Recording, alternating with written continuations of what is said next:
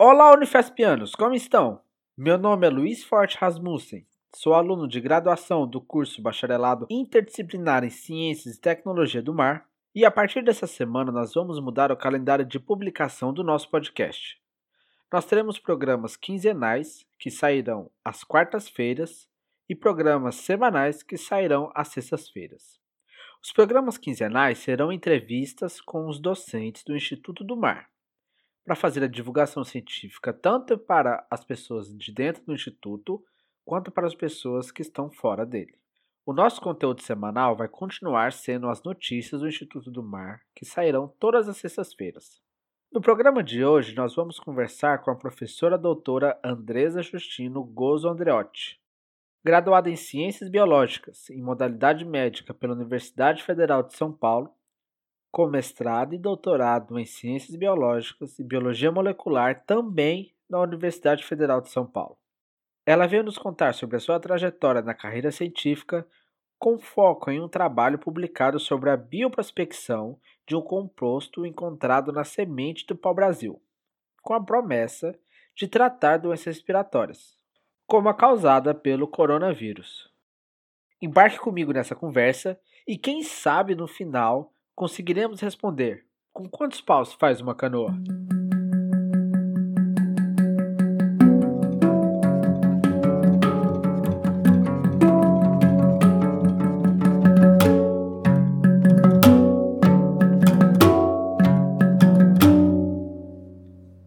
Olá, professora, tudo bem com você?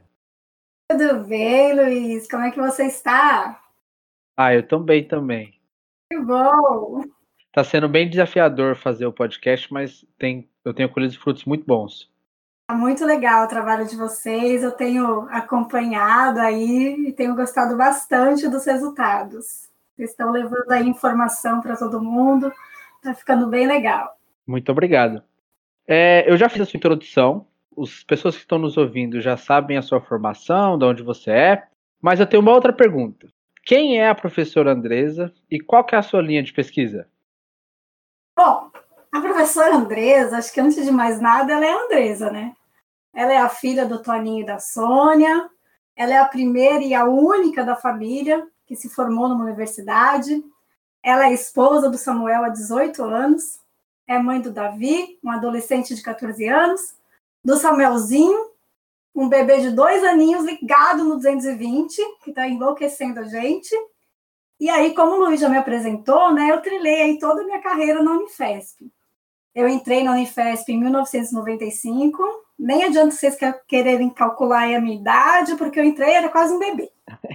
Aí eu fiz a graduação, a pós-graduação no Campo São Paulo, depois eu passei num concurso para professora substituta no Instituto de Saúde e Sociedade aqui do nosso campus, até que finalmente, em 2012, né, eu realizei meu sonho aí de passar no concurso para professora adjunta da, da, da minha área, que é a área de bioquímica, e na universidade que me formou, né?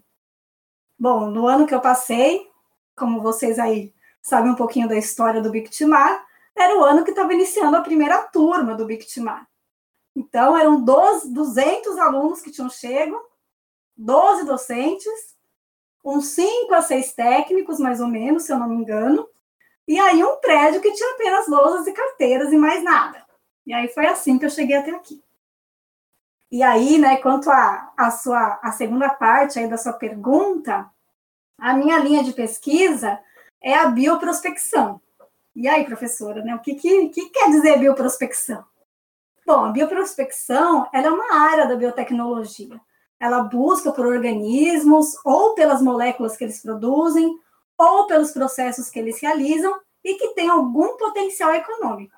No meu caso, como eu sou biomédica de formação, eu busco por moléculas com potencial terapêutico, Luiz. Muito bem, professora. E nesses anos de Unifesp como docente, quais foram as dados curriculares que você lecionou? Bom, Luiz, quando é, eu entrei no concurso de professora substituta, né, no campus Baixada Santista, eu entrei para dar aula no módulo do Átomo Célula. É um módulo que é dado aí para os cursos da saúde, né, do Instituto de Saúde e Sociedade do nosso campus. É, e eu dei aula junto com outros quatro professores do Departamento de Biociências, né? a professora Márcia Nagaoka, o professor Marcos Gazarini, a professora Andréia Peripato e o professor Ordair, né, que hoje é o nosso diretor. Bom, e aí quando eu entrei, então, no concurso para professora adjunta, né, no, no, Instituto do Mar, eu entrei, então, para dar aula no, no, módulo de funcionamento da vida, é, junto com o professor, com o professor Igor Medeiros, né, e aí, logo depois, né, como nós éramos em poucos docentes, começaram os novos desafios, os novos módulos, e aí nós fomos nos inserindo em tudo que nós conseguíamos, né? Como eram em poucos, a gente precisava dar conta do, do recado. Bom, e aí é, eu participei do módulo de educação ambiental, e logo depois nós também montamos, né, eu e o Igor montamos ah, o módulo de biologia molecular básica, e aí, no decorrer desses anos, eu também me inseri em outros módulos, né? De forma mais efetiva, foi em casos motivadores, que é uma experiência, foi uma experiência tremenda, né? Não vejo a hora de, de ele voltar para a grade curricular do BICT, mas também dei algumas aulas pontuais em outros módulos, né? Tipo de biotecnologia, o de bioquímica e microbiologia aplicada. Acho que foram esses, Luiz. São muitas vocês. É, é bastante. O desafio é grande aqui no Instituto do Mar, mas é, assim, quando a gente ama o que a gente faz, a gente vai abraçando, né? Vamos fazendo. Sim. Então, professora, a ideia de te entrevistar, de te chamar para o podcast, veio quando a orientadora do podcast, a professora Gislene Torrente Vilara, ela me contou sobre a sua área de pesquisa, que você disse na pergunta anterior. E a gente foi olhar alguns artigos seus e eu fiquei muito interessado um artigo que você fala sobre um princípio ativo que vocês estudaram na semente do pau-brasil, que ajuda no tratamento de infecção de pulmão, certo? Isso mesmo, Luiz, é isso mesmo, está no caminho certo. Então, me diz, como surgiu a ideia e qual foi a sua motivação dessa pesquisa para lançar esse artigo? Certo, Luiz. Bom, agora senta que lá vem a história, né? Que é uma história um pouquinho longa, tá preparado? Então vamos lá.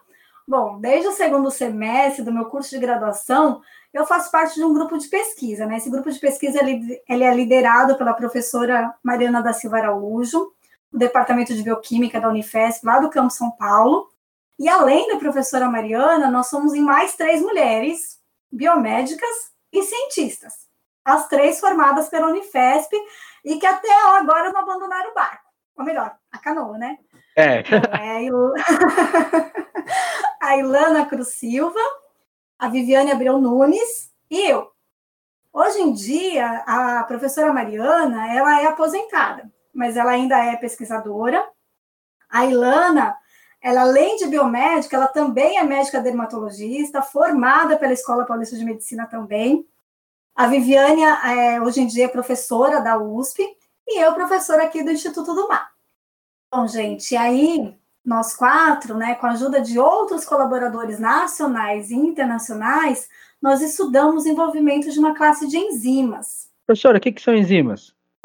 enzimas, né, geralmente elas são proteínas que elas aceleram a velocidade das reações né? Sem as enzimas. As reações metabólicas.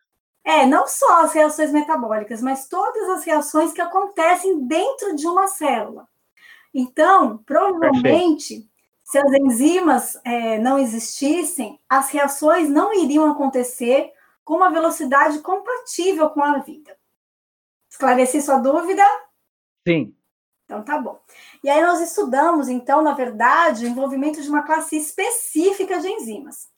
Essa classe específica de enzimas são chamadas de proteases. Vamos lembrar um pouquinho os conceitos, tá? As proteínas, elas são formadas de aminoácidos que são unidos por ligações peptídicas. O que, que essas enzimas chamadas de proteases fazem?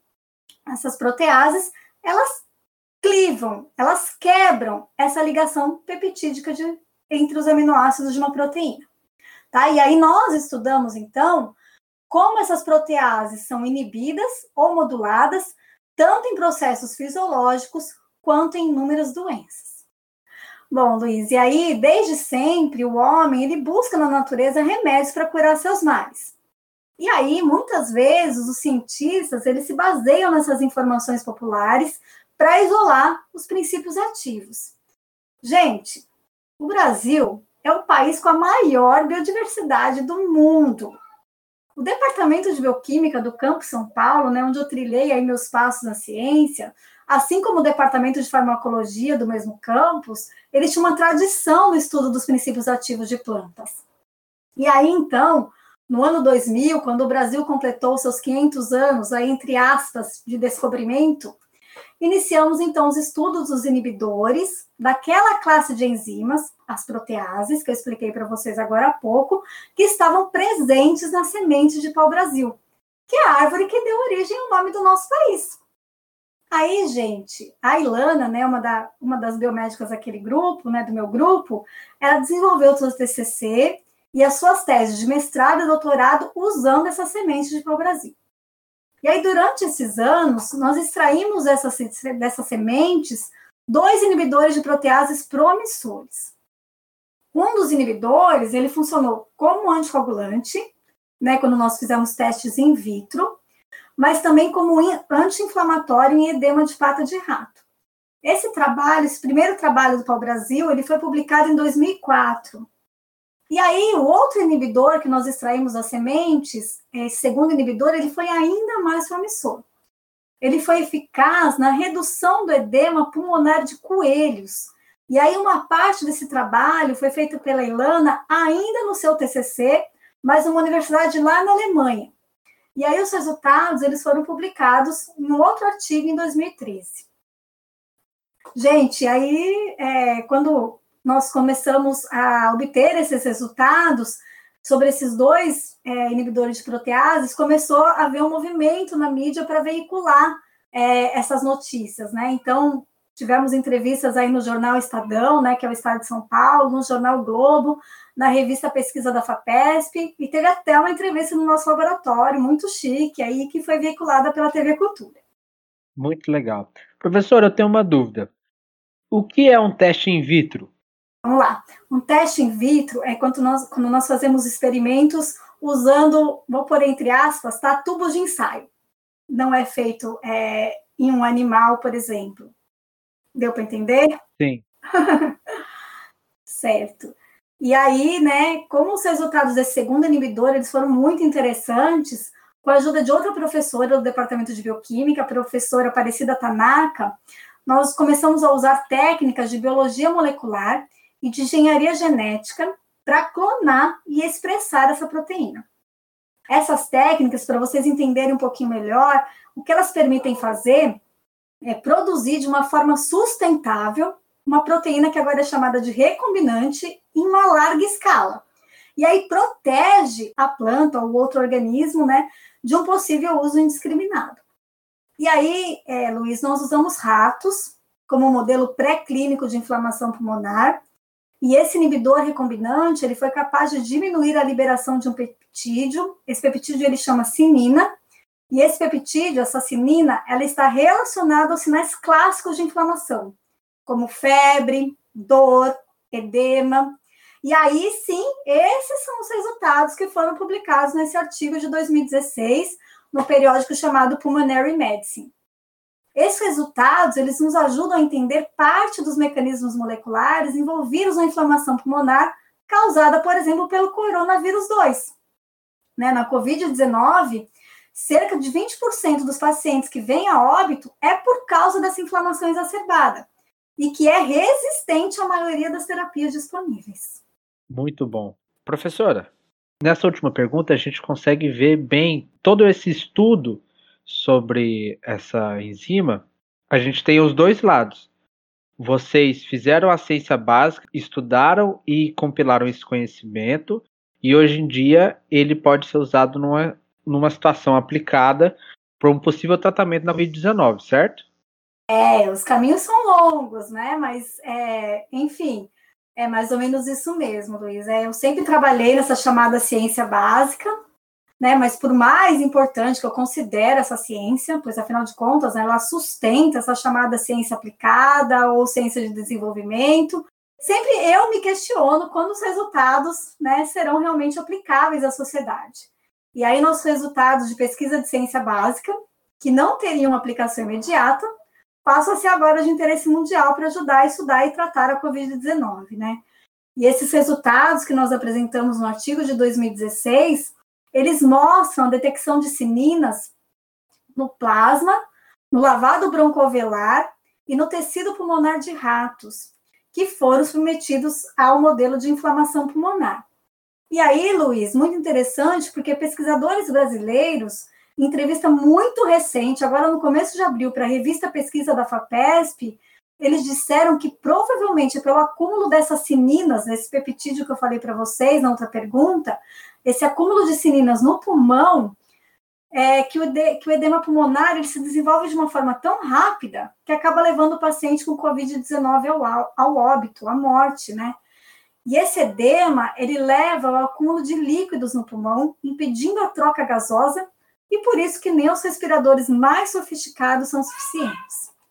Bom, Luiz, aí como mostramos no artigo, essa sinina ela pode ser detectada no plasma, através de um exame de sangue, né, que é minimamente invasivo, todo mundo aí já fez exame de sangue na vida, né, sabe que é só uma picadinha, e aí, é, essa sinina ela poderia ajudar no prognóstico da doença, né, no, no, curso da doença, né. E ainda nesse mesmo artigo, nós mostramos que os dois inibidores de proteases, extraídos aí da semente para o Brasil, diminuem a liberação dessa sinina e, portanto, diminuíram a inflamação pulmonar nos estudos pré-clínicos em ratos, né. E agora, você quer saber o que a gente vai fazer, Luiz? Quero sim. Bom, Agora, né, nós estamos colaborando aí com a professora Viviane da USP, já que já temos um desses inibidores, inclusive clonado, na redação aí de um projeto para CAPS, outro para o CNPq, para concorrer nessas linhas de financiamento destinadas ao combate do COVID, da Covid-19, né?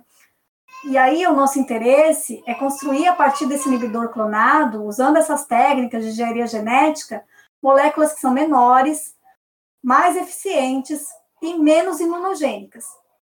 Para aí sim nós avançarmos os testes pré-clínicos que possam tanto diminuir a severidade da doença, sem ter os efeitos colaterais indesejáveis. Mas, como eu disse para você no começo, são muitos desafios pela frente. Muitos desafios. É, então, muitos desafios. E aí, para continuar no desenvolvimento desse trabalho, nós vamos precisar primeiramente dos recursos financeiros, né, Luiz? Com certeza. É, pois é. Além disso, ainda vamos ter que envolver os alunos, tanto de graduação quanto de pós-graduação, que vão ter que estudar bastante, estudar todos os detalhes desses processos fisiológicos, trabalhar muito no laboratório para atingir essa proposição aí de novas drogas terapêuticas no controle da Covid-19 ou de outras doenças respiratórias que já existem ou que venham a surgir. Então, Luiz, olha, investimento na ciência é fundamental. Sim. Fundamental. É fundamental. E eu, eu, como aluno, como cidadão, eu fico muito feliz e orgulhoso de saber que essa ciência brasileira pode ajudar o mundo inteiro nesse período de dificuldade que a gente está passando. Então é muito, muito satisfatório saber a qualidade gigantesca que a gente tem de ciência no nosso país, mesmo com tantas dificuldades que a gente vê no nosso dia a dia. Posso fazer uma reflexão sobre isso, Luiz? Com certeza. Bom, então vou Posso deixar então essa reflexão para vocês que estão nos ouvindo? Vou deixar. Bom, imagina aí, então, né? Se o Brasil é o país que tem a maior biodiversidade do planeta, tem muitas espécies que são endêmicas brasileiras. Ou seja, só existem no Brasil. Só existem no Brasil. Tem uma costa marinha de 3,5 milhões de quilômetros quadrados, praticamente inexplorada. Imaginem aí, vocês que estão nos escutando, a riqueza que temos essa tal dessa Amazônia Azul. Imaginou? Sim, é muito grande.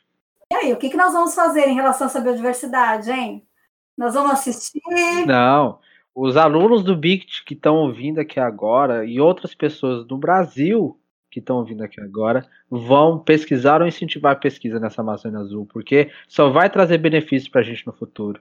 É isso mesmo. Eu também não pretendo assistir aos avanços da ciência como espectadora, não. É, a gente tem que fazer. Né? E depois ainda tem que. E depois, né, se a gente ficar só assistindo, se, o, se, o cientista brasileiro ficar só assim, assistindo como espectador, depois, posteriormente, ele vai ter que pagar por esses bens, que serão criados a partir do nosso patrimônio genético. Né? Então, a gente precisa realmente lutar pelos investimentos na ciência, pela formação de recursos humanos, para também poder contribuir com proposições nossas. Quem sabe aí no combate de doenças que afligem o mundo, mas quem sabe também no combate de doenças que atingem os países menos envolvidos e por isso são de menos interesse das grandes indústrias farmacêuticas, né? Então, a opção aí, como você disse, Luiz, é continuar lutando, é continuar construindo conhecimento, mesmo sem infraestrutura adequada, mesmo transportando material entre três unidades diferentes do nosso campus para fazer os experimentos, mesmo tirando dinheiro do próprio bolso. É, a gente é brasileiro e não desiste nunca, né? Não podemos. Tem que matar um leão por dia. Todo dia. Professor, a gente tem falado muito sobre esse financiamento e a importância do incentivo à ciência por parte do nosso governo federal. Mas não só, aqui em São Paulo a gente tem o caso da FAPESP, existe um grande apoio à pesquisa aqui no estado, que é uma instituição estadual. E no artigo que a gente falou, que saiu em 2016, sobre a sementinha do pau-brasil, qual foi o financiamento dele? Bom, Luiz, como eu falei para vocês, né, senta que lá veio a história, foi um longo caminho, né?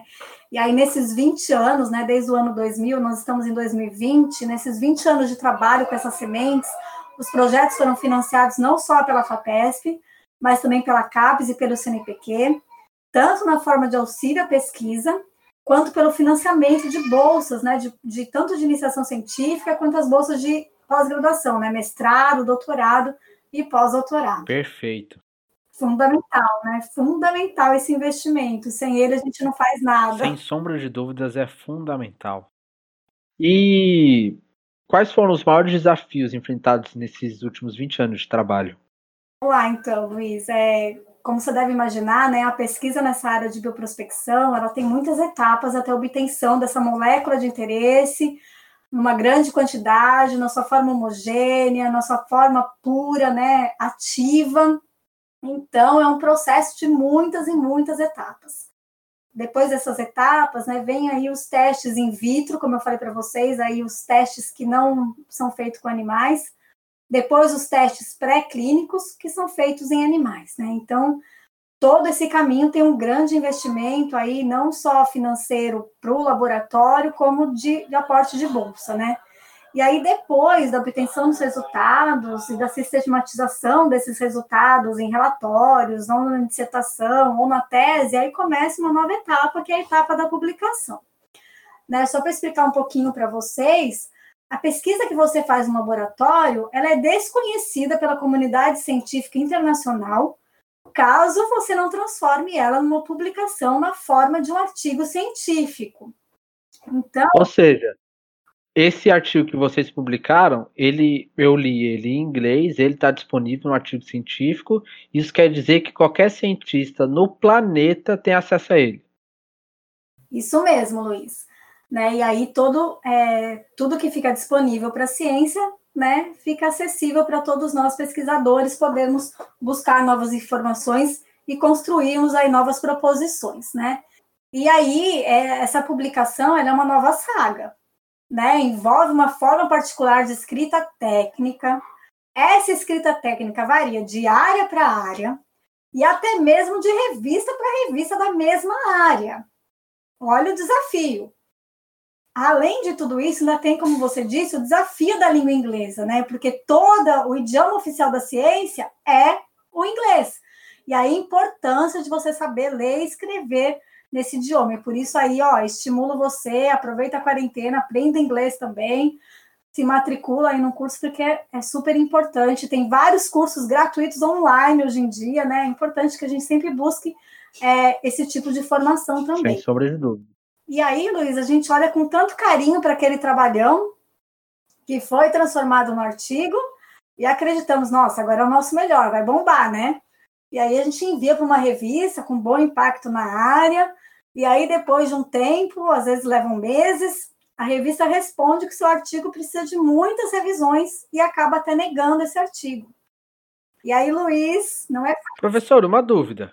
Fala. Como que funcionam essas revistas? O que elas são? Essas revistas científicas, elas têm um corpo editorial, né, que é formado por cientistas da área daquela revista e que vão julgar se seu artigo vai ou não passar por uma revisão. Quando esse artigo passa desse corpo editorial, que já faz uma pré-seleção, é enviado para revisores. Geralmente é enviado para dois ou três revisores, né, uma revisão aí por pares, né? Então, pelo menos dois revisores que vão julgar, vão contribuir, vão criticar o seu artigo, né? E vão fazer perguntas, e aí você precisa, então, para que seu artigo seja aceito pela revista, você precisa responder essas perguntas de forma adequada, precisa satisfazer esses revisores, né? E aí sim a sua, a sua, o seu artigo, então, será publicado pela revista e ficará disponível para a comunidade internacional.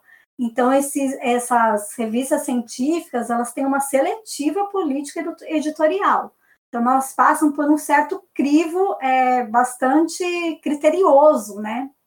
Deu para entender um pouquinho? Sim, sim. Então.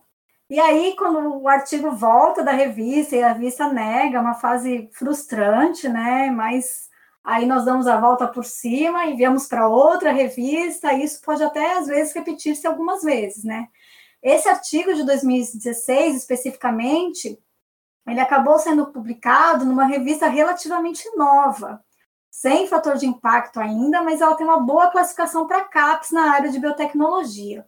Então, professor, a gente já tocou nesse assunto é, agora há pouco, mas eu queria voltar nele.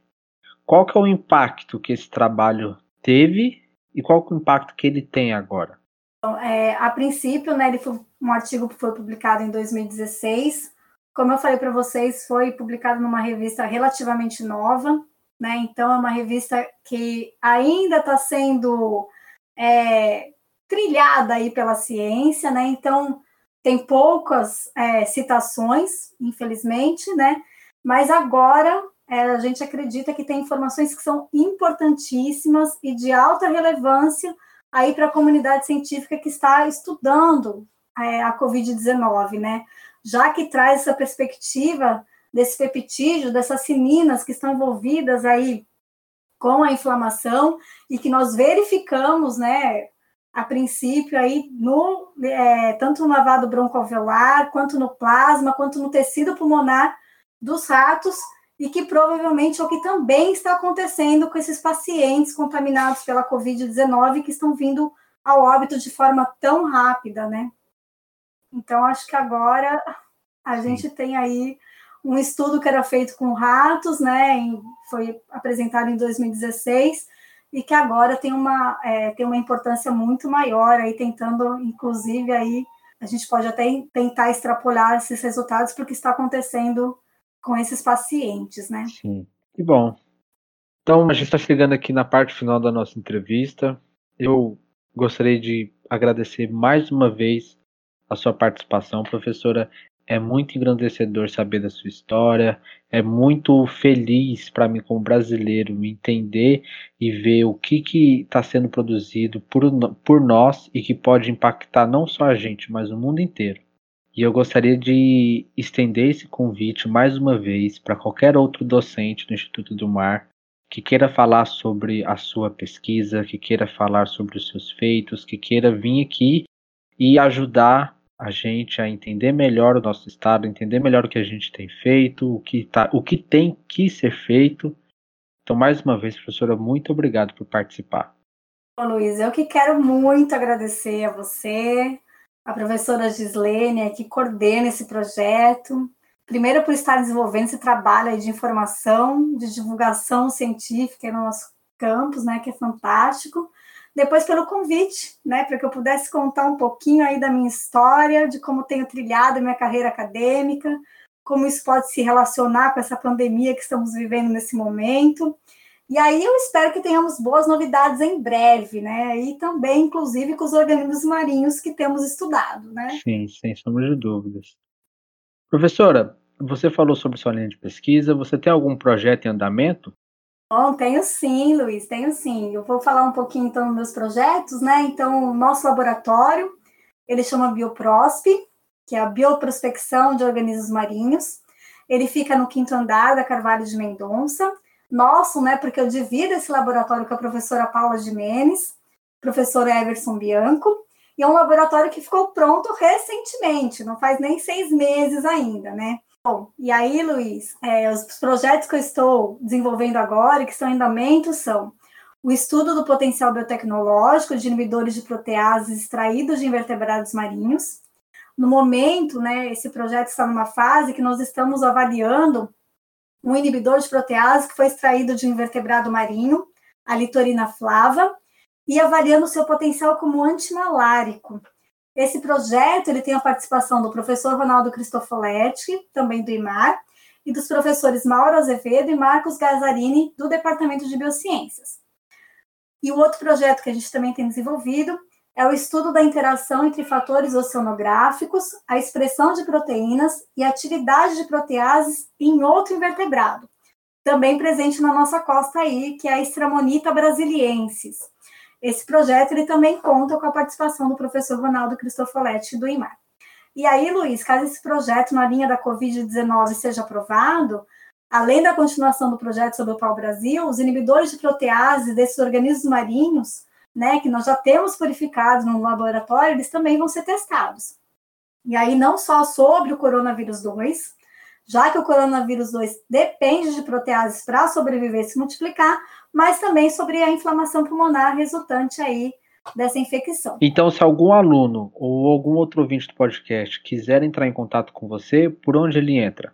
Bem, ele pode entrar em contato então comigo agora só online, né? Estamos todos de quarentena, infelizmente. Eu falei pro pessoal que estou com tanta saudade de andar pela Carvalho de Mendonça, está me fazendo tanta falta, mas pode me procurar por e-mail, né? Meu e-mail é andresa, com ZZ, né?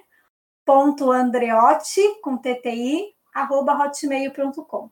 Pode entrar em contato, que será um prazer é, atender o pessoal aí atender os que, os que estiverem interessados nessas linhas de pesquisa. Para você que quer entrar em contato com ela, o e-mail vai estar na descrição desse podcast, que é o texto que acompanha os episódios quando ele é postado nas plataformas. Você vai poder encontrar ele no Spotify, vai poder encontrar ele no Google Podcast ou em qualquer outra plataforma de podcast. Por fim, então, professora, para acabar, eu faço a pergunta que eu comecei com a professora Renata no último episódio de entrevistas e eu estendo ela a você.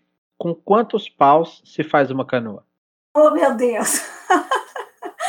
Perguntinha capciosa, hein, Luiz? Bom, aí eu vou te falar que depende da canoa. Sim. Ah, bom, eu vou te falar do Instituto do Mar, pode, pode. ser?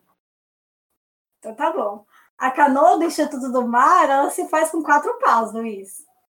Um pau é sustentado pelos docentes, outro pelos servidores técnicos, outro pelos alunos de graduação e pós-graduação e outros pelos terceirizados. Se tirar qualquer um desses paus, a canoa afunda, Luiz. Sim. E aí, gente, eu vou deixar uma mensagem para vocês. Mais do que nunca, a gente precisa estar juntos e unidos, por maior que seja aí essa distância, aí nesse propósito de navegar por grandes mares ainda este ano de 2020. Saudade do mar. Saudades. Então é isso, professora. Muito obrigado mais uma vez. E eu estou muito feliz com a nossa conversa. Obrigada, Luiz. Obrigada a vocês, grupo maravilhoso. Então, tchau. Tchau, tchau, Luiz. Não é de se surpreender que em um mundo globalizado, onde o sucesso de um país é medido pela sua riqueza material, o produto interno bruto, que é uma riqueza volátil, entre aspas, no sentido de que ela dura poucas gerações. Não é de surpreender que existe um conceito muito estreito sobre ciência pura, onde ela é marginalizada como uma ciência sem valor, insustentável ou até mesmo absurda. Na entrevista com a professora Andresa, vocês puderam perceber que pura e aplicada não corresponde às distinções nítidas, ao mesmo tempo que pura e aplicada não são, necessariamente, congruentes entre si. Porém, apesar dessa imprecisão, é possível observar que há um marco temporal que delimita quando se trata de ciência pura e quando se trata de ciência aplicada.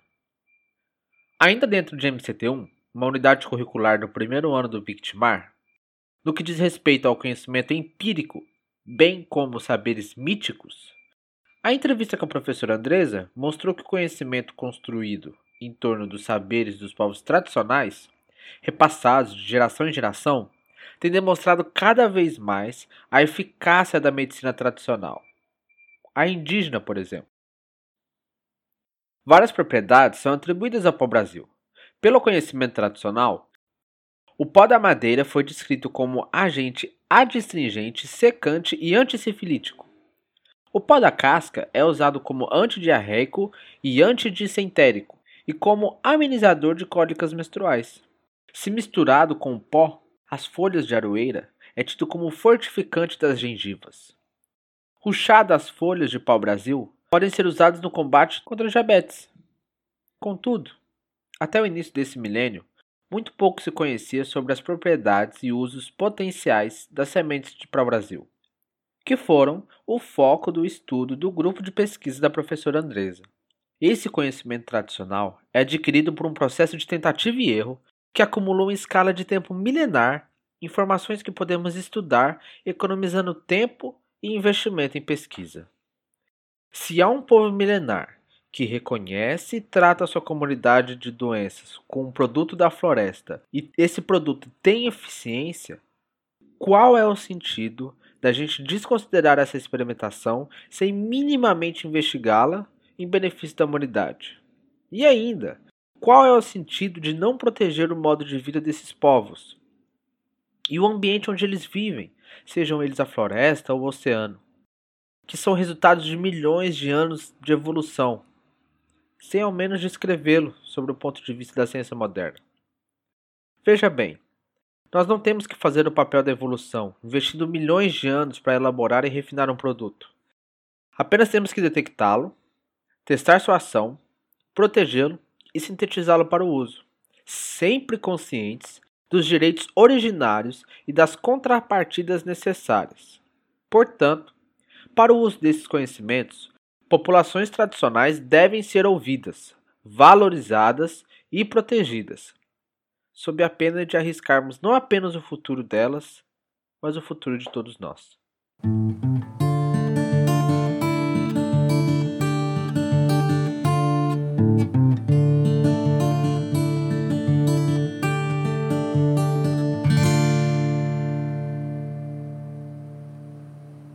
Muito obrigado por ouvir o nosso programa.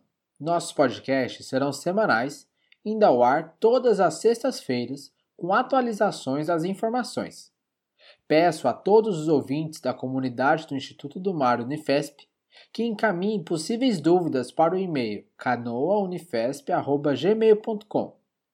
As suas perguntas serão consideradas para a organização da nossa agenda, questionadas e esclarecidas pelas autoridades da Unifesp e respondidas semana que vem aqui no podcast.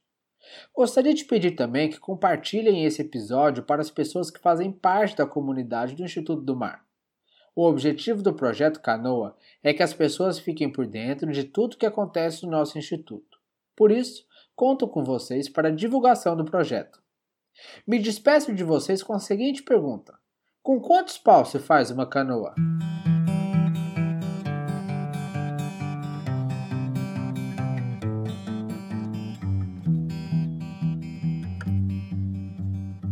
Projeto Com Quantos Paus Faz Uma Canoa é um podcast que fala sobre ciências e tecnologia nas universidades públicas. O conteúdo e o formato foram idealizados por integrantes do Instituto do Mar da Unifesp, sob a coordenação da professora Gislene Torrente Vilara, e é um projeto de extensão em parceria com o Núcleo Rádio Silva. Entre em contato pelo endereço canoaunifesp.gmail.com ou pelo Instagram canoa_unifesp. Você pode nos ouvir no site da radiosilva.org, no Spotify ou na sua plataforma de podcasts favorita.